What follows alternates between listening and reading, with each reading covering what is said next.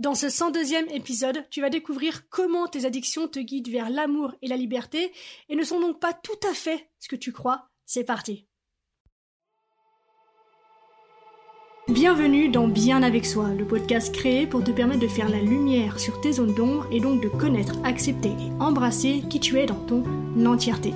Ce voyage en toi que je te propose est la promesse de vivre une plénitude émotionnelle ineffable et la liberté absolue d'être qui tu es. Pour cela, je te parle de développement personnel, de coaching, de philosophie, de spiritualité, de résilience, de mindset et aussi de mes apprentissages. Je suis Marie Perron, coach spécialisée dans le shadow work. Et je suis absolument ravie de partager cette aventure avec toi. Alors, je t'entends déjà me dire, mais Marie, c'est quoi le rapport entre mes addictions potentielles et le shadow work, le travail de l'ombre et le fait de se reconnecter à soi? Eh bien, Justement, les addictions sont un excellent indicateur de ce qu'il te manque pour être pleinement toi et pour te vivre pleinement. Et ce, à travers notamment deux choses que l'on va développer donc tout au long de cet épisode. La première, c'est qu'elle met en lumière la part de soi, au moins une en tout cas, que l'on rejette, voire que l'on est, mais que quelque part on aimerait bien pouvoir exprimer un petit peu plus, d'où la désinhibition recherchée à travers certaines stratégies ou certaines substances.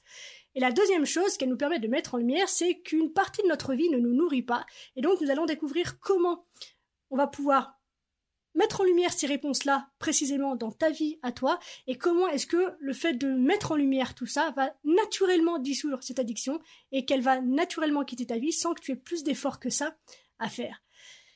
D'un point de vue plus personnel, si je te fais cet épisode aujourd'hui, c'est parce que le monde de l'addiction est en fait celui qui m'a mis le pied à l'étrier du développement personnel. C'est l'un des domaines qui m'a poussé à chercher des réponses, à comprendre pourquoi est-ce que l'on fonctionne comme on fonctionne, à hum, comprendre en fait ce qui fait cette souffrance que j'ai pu voir chez moi, chez des personnes de mon entourage et chez certains de mes clients aujourd'hui, de cette sensation de vouloir se libérer de quelque chose, d'un comportement néfaste sans pouvoir y arriver. Cette souffrance en fait de se regarder dans le miroir tous les jours en se promettant que c'est la dernière fois et que pourtant quelques heures, quelques jours plus tard, à nouveau on replonge.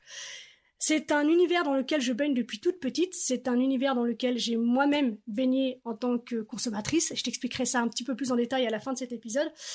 Donc voilà, c'est un élément, une part potentielle de la vie qui s'exprime chez chacun et chacune d'entre nous. Euh, il y a toute forme d'addiction, certaines même que l'on ne soupçonne même pas. Et le but aujourd'hui, au-delà de l'addiction, puisque le mot est très connoté, si tu veux que cet épisode ait une valeur pour toi, considère-le comme une aide potentielle à la libération d'un comportement, d'un schéma répétitif qui te semble néfaste, qui te fait du mal et dont tu aimerais bien te détacher. Je pense que tu commences à l'intégrer si tu me suis depuis un moment. Chaque être humain, toi y compris, a un ensemble unique et spécifique de priorités dans sa vie, ce qu'on appelle ses valeurs.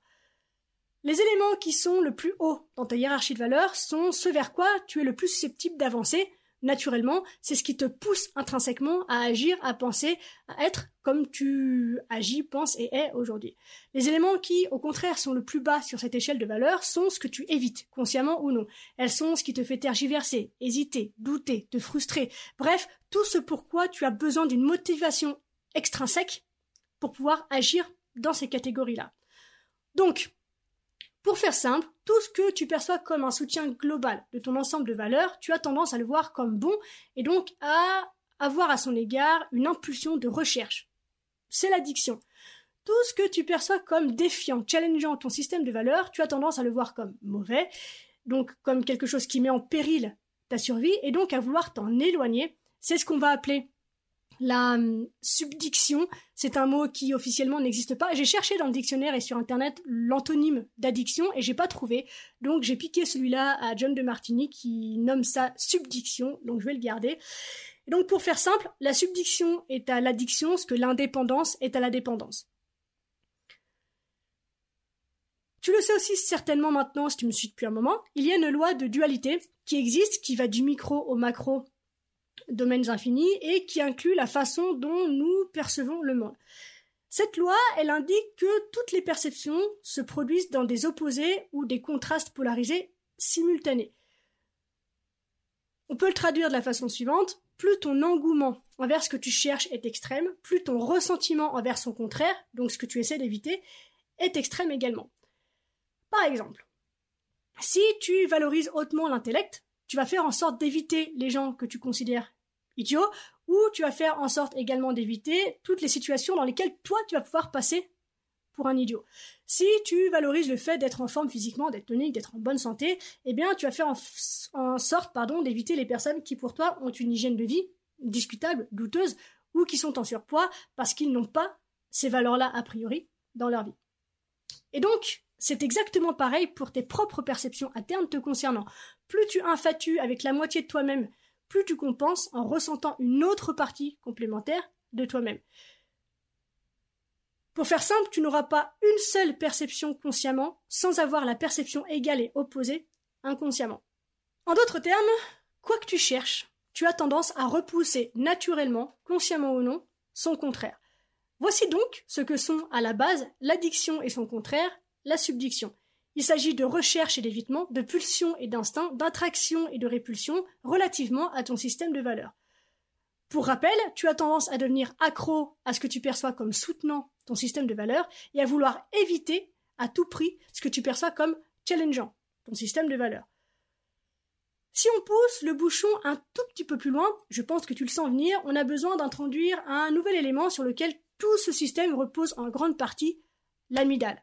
L'amygdale est son mode survie.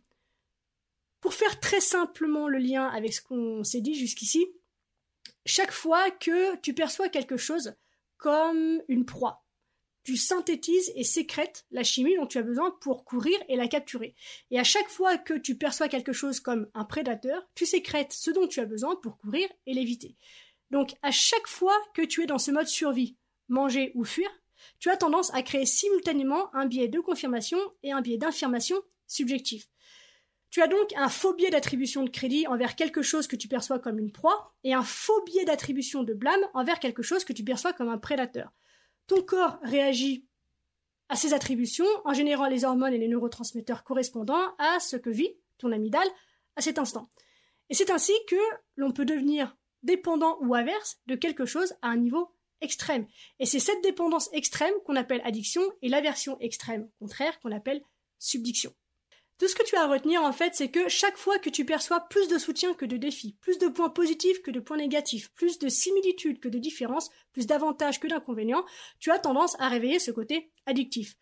Et chaque fois que tu perçois plus d'inconvénients que d'avantages, plus de négatifs que de positifs, plus de pertes que de gains, plus de différences que de similitudes, plus d'inconvénients que d'avantages, tu as tendance à créer une subdiction. Je te donne un exemple de la façon dont tout ça peut s'articuler en faisant en sorte que ce soit très simple pour que tu puisses le visualiser. J'ai reçu il y a pas si longtemps en coaching un homme dépendant à l'alcool. Il avait donc cette étiquette alcoolique sur le front. Lorsqu'il était enfant, il vivait avec un père qui buvait. Sa mère était partie et c'est lui qui a pris sa place à la maison pour faire les courses, le ménage, la cuisine, hein, la femme à la cuisine, on est d'accord. Et chaque fois qu'il se rebellait, eh bien, il se faisait battre. Dans sa stratégie de survie, il a donc développé une aversion à son père et à de nombreuses parties de lui qui soit le faisaient être battu, soit le faisaient ressembler à son père. Jusqu'au jour où, encore mineur, il a volé le camion de son père pour aller boire avec un pote à lui, et sur le chemin du retour, il a été impliqué dans un accident dans lequel son ami a perdu la vie. Et suite à cela, son père, absolument furieux, l'a mis à la porte, donc il s'est retrouvé à la rue du jour au lendemain. À partir de ce moment-là, il est précocement devenu dépendant à l'alcool, comme son père, même si c'était un comportement qu'il laborait chez lui. Donc l'explication à ça, et que je lui ai donnée à ce moment-là, c'est que comme il évitait et donc avait une subdiction à devenir comme son père, il avait aussi une dépendance à obtenir son contraire, donc son autonomie, sa liberté, et une addiction aussi à l'idée que son père ne pouvait pas contrôler sa consommation d'alcool.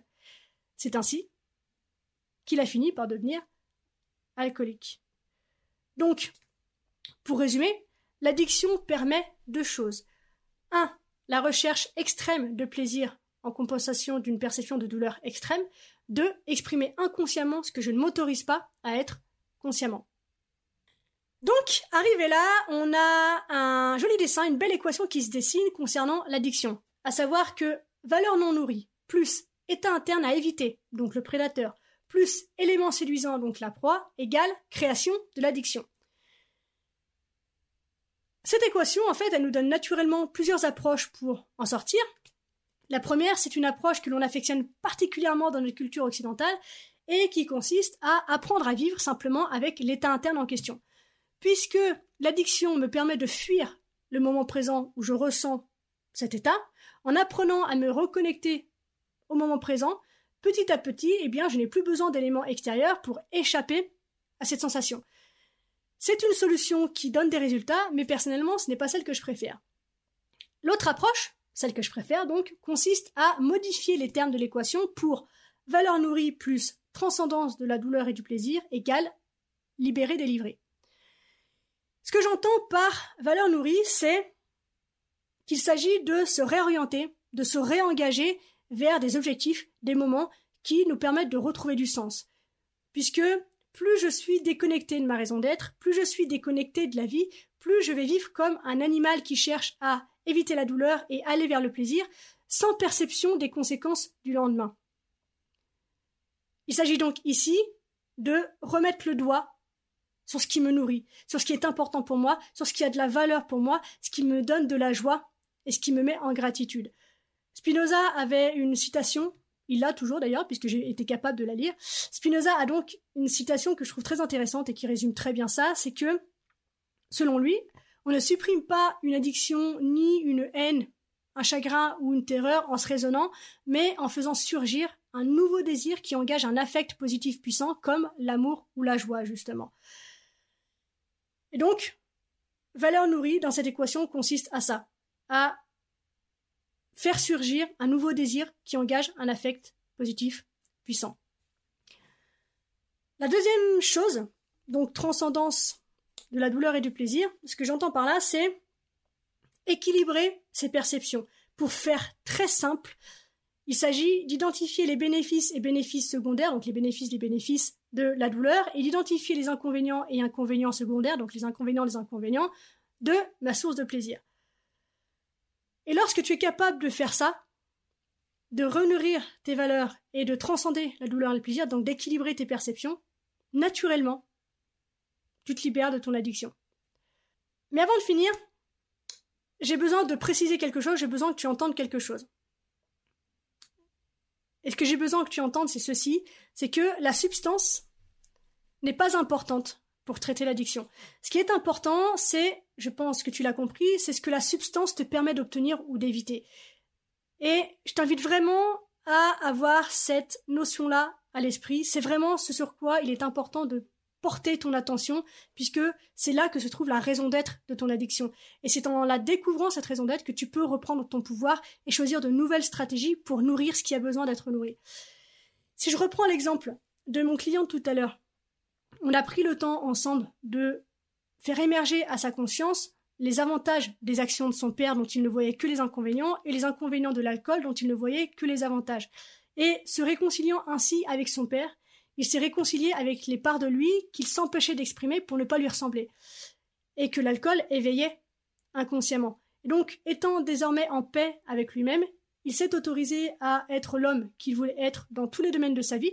Il a même eu un but, c'est-à-dire retrouver l'homme qu'il était ou qu'il voulait être dans tous les domaines de sa vie, identifier en fait la personne qu'il avait envie de devenir.